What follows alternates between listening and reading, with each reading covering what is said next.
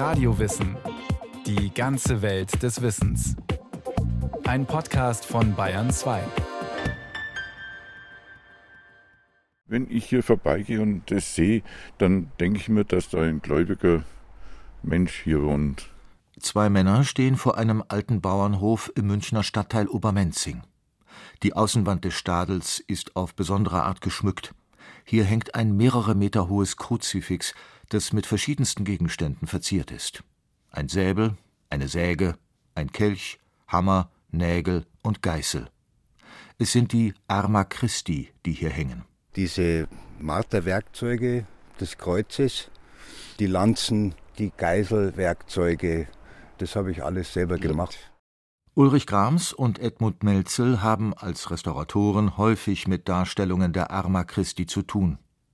Der lateinische Begriff Arma lässt sich sowohl mit Wappen übersetzen als auch mit Waffen.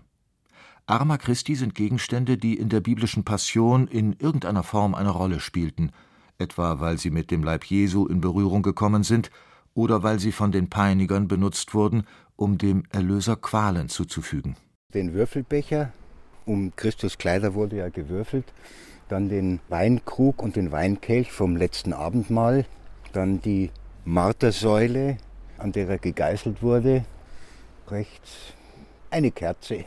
Und dann sieht man die Lanze und den Essigschwamm, die Keule und die Geißelwerkzeuge, das Gewand Christi, um das gewürfelt wurde, dann die Leiter, mit der er dann später abgenommen worden ist, und eben die Beißzange, mit dem die Nägel rausgemacht worden sind, dann der äh, Sack mit den Silberlingen und die Nägel und der Hammer, mit dem die Nägel eingeschlagen wurden. Also im Großen und Ganzen ist es eigentlich eine Darstellung, wie sich das mehr das einfache Volk diese Marterwerkzeuge vorgestellt hat, was alles verwendet worden ist. Ich wollte da eben was Besonderes machen und das auch möglichst reich gestalten. Das Obermenzinger Arma Christi Kreuz ist eine Rarität im Münchner Raum, wo sich kaum mehr derartige Stücke finden. Eine andere Besonderheit ist die Entstehungszeit des Werkes. Grams fertigte es erst im Jahr 2006 an. In einer Zeit also, in der kaum noch jemand überhaupt wusste, was es mit diesen oft üppig beladenen Kruzifixen auf sich hat. Es kommen viele Leute hier rein, um das Kreuz zu fotografieren und anzuschauen oder mich fragen, äh, was das für eine Bedeutung hat, weil die das nicht kennen. Noch bis in die Mitte des 20. Jahrhunderts gehörten Arma Christi Kreuze im katholischen Bayern zum Alltagsbild.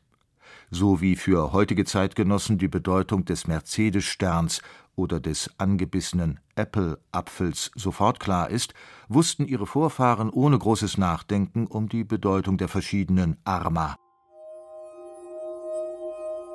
Der Hahn er hat dreimal gekräht, als der Jünger Petrus seinen Herrn verriet. Der rote Mantel wurde Jesus als Spottgewand umgehängt, als er vor dem römischen Statthalter Pontius Pilatus stand. Nägel, Hammer und Zange waren die Werkzeuge, die bei der Kreuzigung und der Kreuzesabnahme zum Einsatz kamen. Und natürlich das erste und wichtigste Zeichen, das Kreuz. Dazu die Dornenkrone, der lange Stab mit dem Essigschwamm, der die Lippen des Sterbenden benetzte, und die Lanze, die dem Toten die Seitenwunde zufügte. Kreuz und Dornenkrone, Lanze und Schwammstab. Damit beginnt die Geschichte der Arma Christi in der Bildersprache des frühen Christentums. Zunächst erscheinen sie als Erkennungs- und Siegeszeichen des Erlösers beim jüngsten Gericht. Grundlage dieser Vorstellung war eine kurze Passage im Matthäusevangelium. Danach wird das Zeichen des Menschensohnes am Himmel erscheinen. Dann werden alle Völker der Erde jammern und klagen, und sie werden den Menschensohn mit großer Macht und Herrlichkeit auf den Wolken des Himmels kommen sehen. Von den Arma als einer Art Wappen oder Heereszeichen des Weltenrichters ist es nicht weit bis zur Vorstellung, dass sie tatsächlich als Waffen eingesetzt werden. Illustrationen aus dem 14. Jahrhundert zeigen Christus auf dem Weg in die Hölle. In der rechten hält er das Kreuz, das er seinem Gegner, dem Satan, tief in den Schlund stößt. Er überwand ihn mit seinem Kreuz und macht ihn zum Spott. Auch Maria kämpft mit Hilfe der Arma ihres Sohnes recht martialisch gegen das Böse.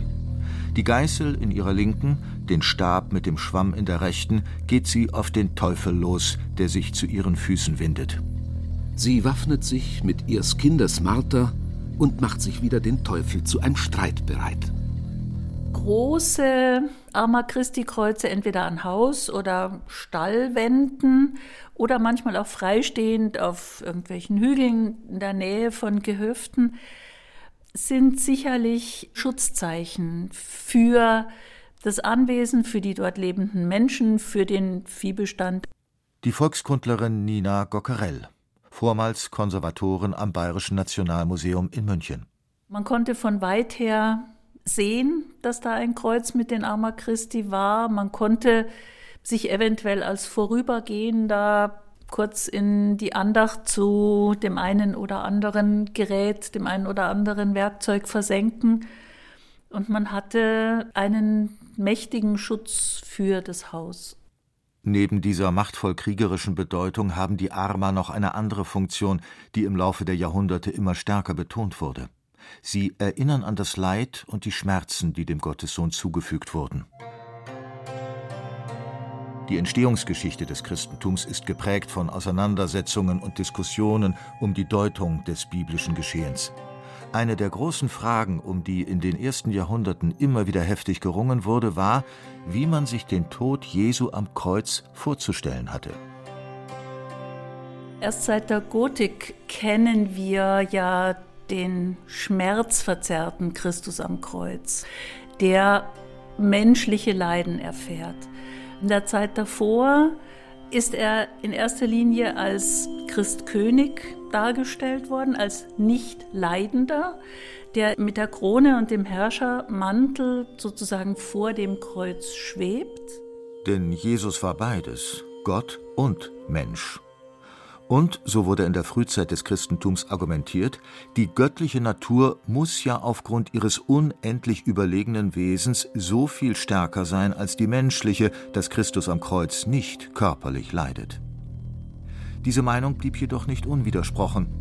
Nach langen, teils heftigen Auseinandersetzungen setzte sich in der westlichen Kirche schließlich die sogenannte Zwei-Naturen-Lehre durch. Nach ihr stehen die göttliche und die menschliche Natur in Christus, dem wahren Menschen und wahren Gott, völlig unvermischt nebeneinander.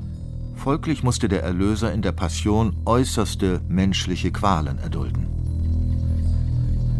Das hat dann dazu geführt, dass man das Leiden dargestellt hat, dass er als Mensch empfunden hat und dass man das immer exzessiver dargestellt hat um das Mitleiden des einzelnen Gläubigen, der ein solches Bild betrachtet, in besonderem Maße hervorzurufen. In der ganzen Stadt, da brennet kein Licht. In der ganzen Stadt, da brennet kein Licht. Ein altes Karfreitagslied aus dem Gottscheer Land, einem ehemaligen deutschen Sprachgebiet im heutigen Slowenien. Erzählt wird vom nächtlichen Dunkel in einer Stadt, das nur von dem Licht aus drei Häusern erhellt wird. Aus diesem friedlichen Bild entwickelt sich schnell ein unheilvolles Szenario. Denn das Licht kommt aus Räumen, wo Handwerker gerade die Utensilien für Jesu Kreuzigung vorbereiten.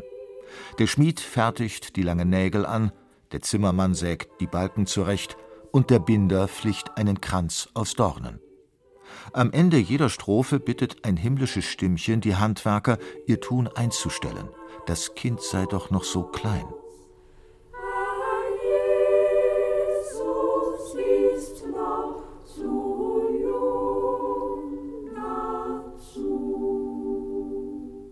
Die Aufnahme entstand im Jahr 1960 und lässt noch erahnen, mit welcher Innigkeit sich gläubige Christen einst in das Passionsgeschehen versenkten.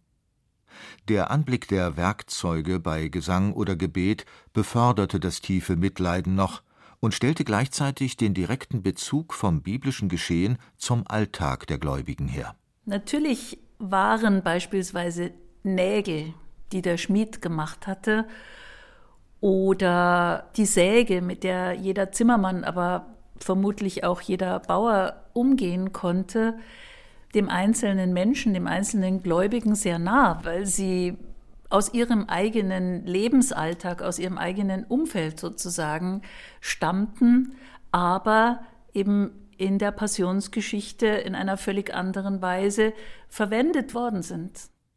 Oft wird direkt am Handwerkszeug an die zweite fromme Bedeutung erinnert. Viele Arbeitsgeräte waren mit kleinen stilisierten Darstellungen der Armer verziert. Was natürlich einen gewissen Schutz geben soll, a für diejenigen, die die Geräte benutzen und b auch ein gewisses Gelingen dessen, was man mit diesem Gerät, mit diesem Werkzeug macht, vielleicht unterstützen soll. Hier siehst du Anfang und auch End der ganzen Leiden, Instrument. Was ganz, ganz wichtig ist, ist ja das Jesuskind mit den Armer Christi. Nina Gockerell zeigt anhand einiger Bücher aus ihrer Bibliothek, welch große Bedeutung den Arma Christi früher zukam. Sie finden sich auf Altarbildern und Drucken, auf Grabsteinen und gestickten Mustertüchern, die als Vorlagen dienten für den Handarbeitsunterricht. Sogar die hölzernen Rückseiten von Ehebetten wurden früher oft mit aufgemalten Leidenswerkzeugen verziert. Eines der Bilder zeigt eine, auf den ersten Blick, bezaubernde Szene. Das lächelnde Jesuskind liegt in einer grünen Wiese. Erst bei genauerem Hinsehen zeigt sich, dass ein hölzernes Kreuz als Unterlage dient. Außen herum sind, wie Spielzeug verteilt, verschiedene, teils recht martialische Arma. Es ist umgeben von den drei Würfeln, von der Dornenkrone, von den Nägeln, vom Hammer, von der Zange und allen den Werkzeugen der Passion, die wir auch von den Arma Christi Kreuzen kennen. Und wir kennen ja auch Darstellungen des schon etwas älteren Jesusknaben, der seinem Ziehvater Josef in der Werkstatt hilft. Josef war ja Zimmermann. Das Jesuskind hilft ihm und was macht es? Es bastelt kleine Kreuze. Und das Jesuskind mit den Arma ist ganz, ganz wichtig, weil es eben diese Unausweichlichkeit seines Lebens darstellt. Und die Leute haben das verstanden. Mensch bei der Mess zu aller Frist, betracht das Leiden Jesu Christ. Schau die Figur Gregorii, fünf Vater unser, sprich Alhi. So die Bildunterschrift eines Holzschnitts aus dem Jahr 1510. Die Figur Gregorii, damit ist Gregor I., genannt der Große, ein Papst aus dem sechsten Jahrhundert gemeint. Er und die nach ihm benannte Gregorsmesse spielen in der Arma Christi-Verehrung der frühen Neuzeit eine bedeutende Rolle. Auslöser dafür war die Legende, dass diesem Papst während einer Messe der leibhaftige Christus als Schmerzensmann erschien, umgeben von den Leidenswerkzeugen. Auch wenn diese Legende erst um die Jahrtausendwende entstand und damit mehrere Jahrhunderte nach Gregors Tod, galt sie doch als entscheidender Beweis in einer wichtigen Frage, über die jahrhundertelang immer wieder heftig debattiert worden war. Die Frage, ob sich beim Abendmahl Brot und Wein tatsächlich in das reale Fleisch und Blut Christi verwandelte.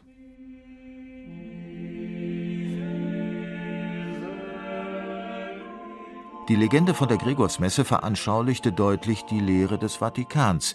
Ja, aus Brot und Wein wird bei der Wandlung tatsächlich Fleisch und Blut. Christus ist beim Abendmahl körperlich im Gottesdienst anwesend. Damit das den Christen auch möglichst oft in Erinnerung gerufen wurde, erhielten im 15. Jahrhundert Gläubige einen Ablass, wenn sie ihre Gebete vor einer bildlichen Darstellung der Gregorsmesse verrichteten. Egal, ob es nun eines der prächtigen Ölgemälde war aus der Werkstatt von Lukas Kranach oder ein Holzschnitt von Albrecht Dürer, um nur zwei der zahlreichen Künstler zu nennen, die sich des einträglichen Motivs annahmen. Meist ist auf den Darstellungen der erbärmende Christus in all seinem körperlichen Leid zu sehen.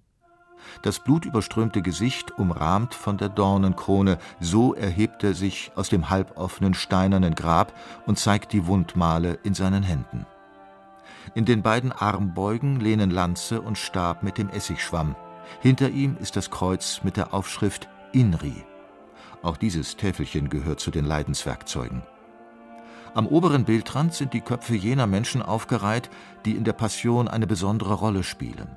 Der römische Statthalter Pontius Pilatus etwa, der jüdische Hohepriester Kaiphas und Judas, der Jünger, der sich gerade mit gespitztem Mund anschickt, Jesus den Kuss zu geben, mit dem er ihn auf dem Ölberg an die Römer verrät. Dann geht es weiter in der Geschichte, dann kommt die Laterne dazu, mit der Judas am Ölberg Christus ins Gesicht geleuchtet hat, damit die Soldaten ihn erkennen und gefangen nehmen können. Das geht bis zum abgeschlagenen Ohr des Malchus, das auf einem Schwert dargestellt wird. Und das ist eben die Geschichte, dass Petrus im Zorn diesem Malchus das Ohr abgehauen hat. Es kommen dazu zum Beispiel auch der Beutel mit den 30 Silberlingen, die Judas für seinen Verrat bekommen hat. Es kommt um beim Judas zu bleiben, auch der Strick hinzu, mit dem er sich dann in Verzweiflung am Baum aufgehängt hat, als er realisiert hat, was er getan hat. Es gibt auch unter den Arma Christi zum Beispiel eine Schüssel und eine Wasserkanne, stellvertretend dafür, dass Pilatus seine Hände in Unschuld gewaschen hat. All diese Dinge, Geräte, Werkzeuge, die im weitesten Sinn mit der Zeit zwischen Gründonnerstag und Karfreitag zu tun haben, werden in diesen Kreis der Arma Christi hereingenommen und werden genauso sozusagen symbolhaft am Kreuz dargestellt.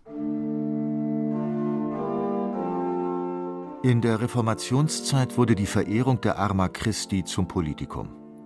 Für die Reformatoren war der Kult um die Gregorsmesse ein Irrweg, gegen den Martin Luther in seiner drastischen Art deutliche Worte fand. Umso populärer wurden in den katholischen Ländern Darstellungen der Werkzeuge.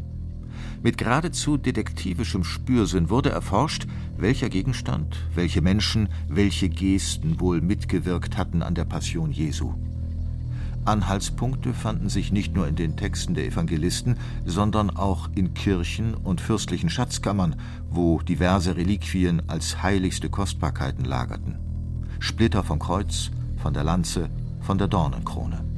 Nägel, Teile der Fesseln, das Schweißtuch der Veronika, mit dem sich Jesus auf dem Weg nach Golgatha das Gesicht abgetrocknet hatte und auf dem sein Abdruck zurückgeblieben war. All diese Arma Christi finden sich spätestens seit der Barockzeit auch in der Volkskunst wieder. In den kleinen Kreuzen unter einem Glassturz etwa, den sogenannten Einkricht, auf Andachtsbildchen und auf den Feldkreuzen, wo oft gleich ganz auf den Körper des Gekreuzigten verzichtet wurde, um mehr Platz zu haben für die zahlreichen, in ihrer bunten Klarheit oft geradezu komikhaften Arma. Interessant ist ja auch, dass die einzelnen Werkzeuge auf dem Kreuz nicht sozusagen chronologisch in der Abfolge der Passionsgeschichte aufgebracht sind, sondern dass man sie doch mehr oder weniger dekorativ darauf verteilt hat. Der Mensch neigt zur Symmetrie. Das heißt, dass zum Beispiel Geißeln meistens paarweise auftreten, links eine, rechts eine, sieht schön aus. Man hat wirklich versucht, auch etwas ästhetisch Befriedigendes herzustellen, hat ja die meist hölzernen Teile dann oft auch sehr lebendig farbig gefasst. Gerade bei den Kreuzen, die im Freien stehen, muss man ja auch davon ausgehen, dass die über die Generationen oft und oft wieder übermalt wurden. Also keinerlei chronologische Abfolge, sondern eine sehr viel mehr ästhetisch dekorative Verteilung auf dem Stamm des Kreuzes, der oft unverhältnismäßig lang und hoch ist, einfach damit man da sehr viel drauf unterbringen kann. Und dann auf den Querbalken. Und es gibt auch Beispiele, wo man die Querbalken verdoppelt hat, was einfach Platz schafft für noch mehr Zeichen aus diesem Umfeld der Arma Christi. Darunter finden sich gelegentlich Stücke, die aus heutiger Sicht geradezu kurios anmuten. Die Hand etwa, die die Fika macht, eine obszöne Geste, mit der Jesus verspottet worden sein soll. Die Fußabdrücke, die er der Legende nach im Stein hinterließ, als er vor Pontius Pilatus stand. Oder das kleine Messerchen, Werkzeug des ersten Leidens, das Christus freiwillig auf sich nahm, um die Menschheit zu erlösen, das Messer, mit dem das Jesuskind angeblich beschnitten wurde. Die Zeitgenossen des 17., 18., 19. Jahrhunderts waren wohl sehr viel eher in der Lage, diese einzelnen Teile zu entschlüsseln, zu benennen und auch sozusagen in den Ablauf der Passionsgeschichte einzufügen. Man war wohl auch eher gewohnt, abstrahierte Darstellungen zu verstehen. Das fängt ja schon bei den fünf Wunden an. Man zeigt nur die Hände, die Füße und das Herz, nur die fünf Stellen des Körpers, die verwundet wurden. Den Rest lässt man weg, ist gar nicht erforderlich. Man zeigt nur das, worauf es in diesem Zusammenhang ankommt. Und das ist eine Art des Abstrahierens, die für frühere Generationen leichter zu verstehen waren als für uns heute. Schließlich sahen auch die einfachen Gläubigen diese Bilder täglich. Die Arma waren Ornamente, gleichzeitig mächtiger Schutz und Aufforderung zum Gebet. Erinnerung, Meditation, Beruhigung, das waren die wichtigsten Funktionen der Arma Christi, so schrieb der große Volkskundler Rudolf Berliner, der ihre Geschichte umfassend erforscht hat. Der Anblick der Leidenswerkzeuge erinnerte die Gläubigen nicht nur an die einzelnen Stationen der Passion, er brachte auch Trost für eigene Leiden, denen die Menschen in früheren Zeiten, auch in unseren Regionen, fast schutzlos ausgeliefert waren. Krankheiten und Hunger, Schmerzen und dem Tod in all seiner grausamen Härte.